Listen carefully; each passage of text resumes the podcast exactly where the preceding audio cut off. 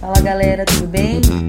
Bom, o podcast de hoje vai servir de glossário para a gente entender um pouquinho alguns termos que a gente tem muito no nosso dia a dia, mas até pela globalização, a gente tem muitos termos que são americanizados, né? Parece que a gente está falando inglês o tempo todo.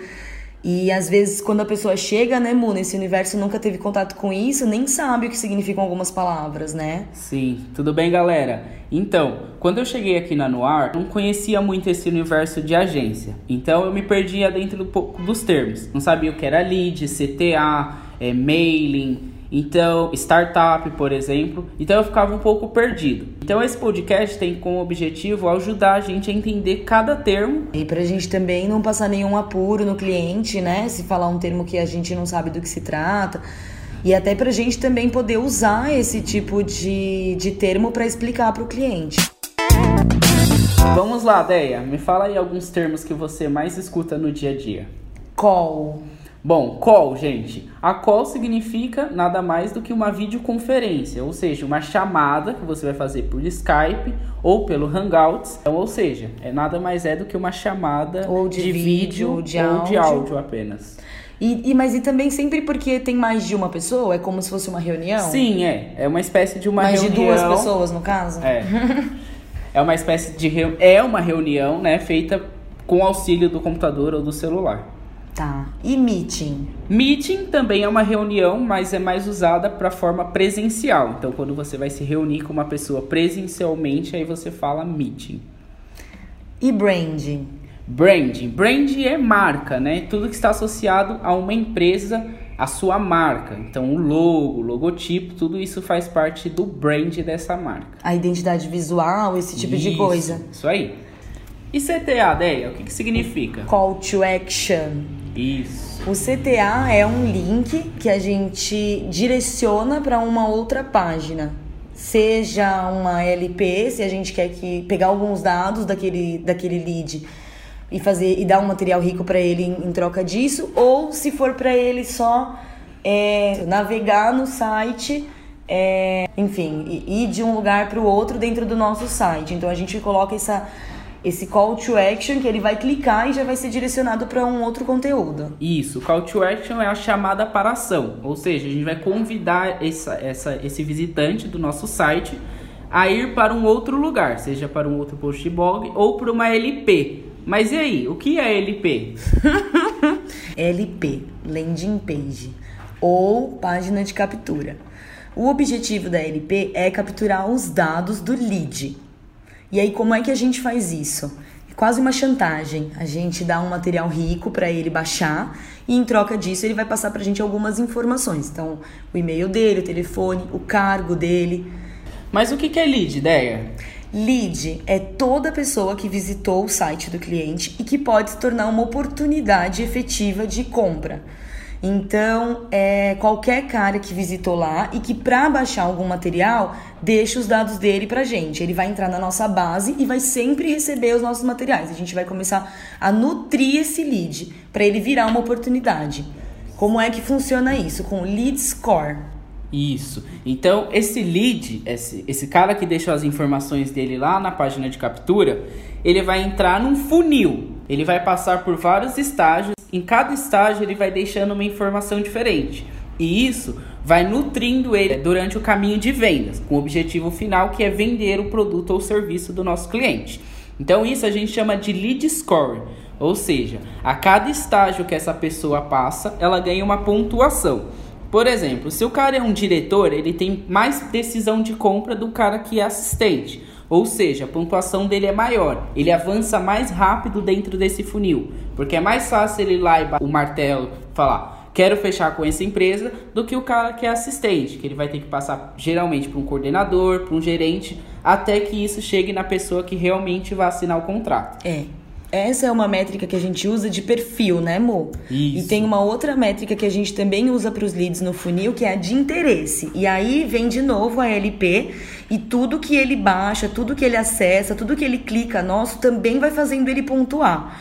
Porque às vezes esse lead já está pronto para comprar, às vezes não. Então a gente vai vendo a evolução dele, toda a educação que ele está tendo, conforme ele vai consumindo os materiais, até a hora em que ele, poxa, tô pronto. E aí ele levanta a mão. Todo esse processo que a Day explicou, desde o cara entrar no nosso site, começar a consumir os nossos conteúdos, faz parte do embalde.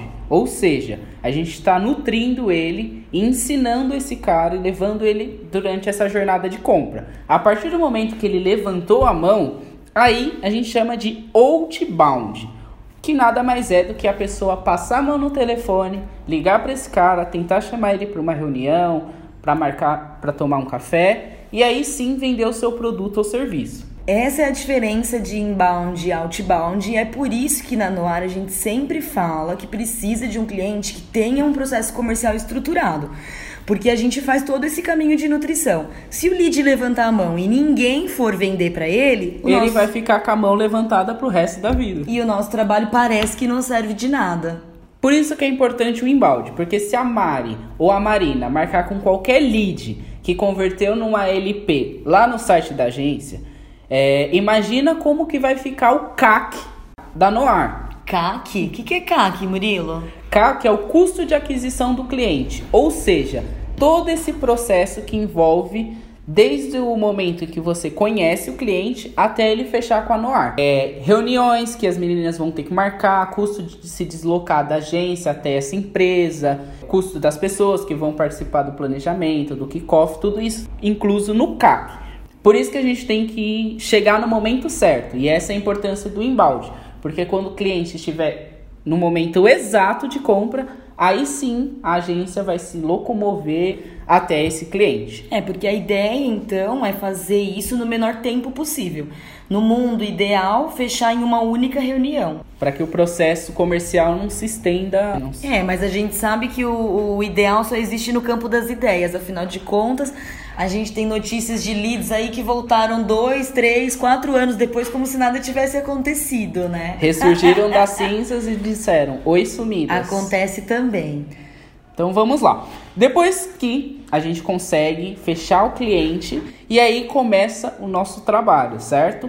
Tanto em PR quanto em embalde, a gente tem a nossa reunião de kickoff, que é onde a gente vai colher o briefing desse trabalho. E o que é briefing? Briefing é onde a gente vai colher todas as informações, o que o cliente espera, aonde ele quer chegar, quais materiais a gente pode trabalhar, o tom de voz que vai ser trabalhado tanto na imprensa quanto nos materiais de embalde. Então ali é onde a gente vai conhecer brevemente o nosso cliente, nosso primeiro contato com esse cliente. Toda vez que a gente vai fazer algum material para o cliente, briefing é um termo que a gente ouve muito, né? Então, ah, eu vou pegar um briefing com o, o especialista, com o porta-voz, que é sempre nesse sentido de informação e orientação do que a gente vai escrever, seja um, um release, seja um planejamento, seja um post de blog, seja um artigo. Com o briefing, a gente consegue fazer o pitch que é um discurso. Em inbound, a gente vai fazer um discurso de venda. E em PR, a gente vai fazer um discurso para a imprensa. Mas de qualquer maneira, é a maneira como o cliente vai ser, como ele vai se comunicar com o público dele. Seja o público final que vai comprar, ou seja para a imprensa como ele quer se posicionar diante do mercado. Em PR, depois do pitch, a gente também vai fazer o primeiro release institucional do cliente. E release é um texto que a gente faz voltado para o jornalista, né? Voltado para a imprensa. É, muitas vezes o jornalista usa o texto na íntegra para publicar, a gente sabe disso, mas a ideia, na verdade, é que esse release também venda o cliente de alguma maneira ou venda a pauta para que a gente consiga fechar alguma matéria, alguma entrevista, enfim. Isso, o release serve para para que essa empresa ou esse cliente ele se torne conhecido ali entre os jornalistas. Além do release, tem uma outra coisa em PR que serve para apresentar o cliente para a empresa e que a cada dia é mais difícil e mais raro de acontecer, que é o follow-up. Ligar para o jornalista e vender essa pauta. Ai, meu Deus. É muito difícil, porque não tem jornalista na redação. Mas o follow-up também se transformou com a tecnologia. Hoje a gente não precisa necessariamente ligar. A gente pode mandar um WhatsApp. Tem alguns jornalistas da era das cavernas mais analógicos que eu que gostam de SMS. E o e-mail, bom e velho e-mail também ainda resolve. A gente chama de follow por hábito e follow tem a ver com ligação. Mas hoje, eu pelo menos entendo assim, follow é todo e qualquer contato que a gente faz com os jornalistas para vender o nosso cliente. Sim, é, as meninas aqui de PR, elas usam também os grupos do Facebook. Às vezes o jornalista coloca lá que está precisando de um especialista para uma pauta X e isso acaba rendendo uma matéria. Então, o follow nada mais é hoje do que qualquer contato que você consiga com o jornalista, seja ele por telefone, WhatsApp, pelo grupo do Facebook. Sinal de fumaça. Sinal de fumaça. O importante Socorro. é só é fechar as pautas. A forma não é tão relevante assim. Além do follow, em PR a gente também faz bastante disparo de conteúdo para a imprensa. Como é que a gente faz esse disparo? A gente monta um mailing, que é um banco de dados de jornalistas. Então, são todos os contatos do jornalista, principalmente o e-mail, que podem ser divididos em grande mídia e trade. O que é trade, ideia? Trade é como a gente chama o mailing que é segmentado. São jornalistas que falam é, de um único assunto ou escrevem para uma única editoria, por exemplo, educação. Hum, então, se a minha empresa é uma edutech, eu vou disparar o meu release para um mailing de educação. E tecnologia. Ah, legal. Porque como a Edutech é uma, uma empresa que une essas duas coisas, dá para colocar no mailing. Certo. E Edutech, que é um termo pra, é, geralmente para startups, né? Que são do segmento de educação. Assim como a gente também tem as food techs, as autotechs, as legal techs e as várias techs que cada dia mais aparecem é, no, nosso, no nosso cotidiano. Beleza, então a gente fez o follow, mandou o release e o jornalista quer fazer uma entrevista com o porta-voz. E agora? Esse porta-voz pode ser um CEO, um CMO, um CFO ou um head. E que diabo é isso? Bom, essas siglas representam o cargo que essa pessoa tem dentro de uma corporação. Por exemplo, o CEO, ele é como se fosse um presidente. Então ele é o cara, o manda-chuva dessa empresa. O CMO é o cara responsável pela área de marketing. É o manda-chuva só que do marketing. Isso. O CFO é o manda-chuva da área financeira. Então, mais comum principalmente nas fintechs, que são empresas da área de finanças. E o head, que é também responsável por um setor. Por exemplo, a gente tem o nosso cliente, Alfredo Soares, que ele é head de small business. De small business, ou seja, ele é, é responsável por toda a parte de pequenos negócios da, da Vetex.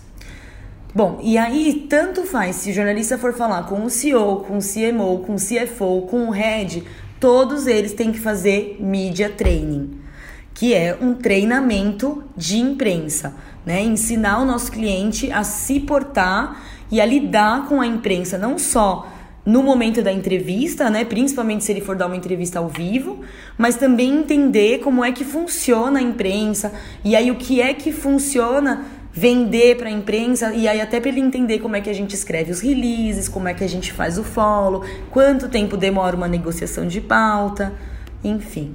Em balde a gente também faz disparos de e-mail marketing ou newsletters. A diferença é que o e-mail marketing é mais comercial e a newsletter é mais informativa.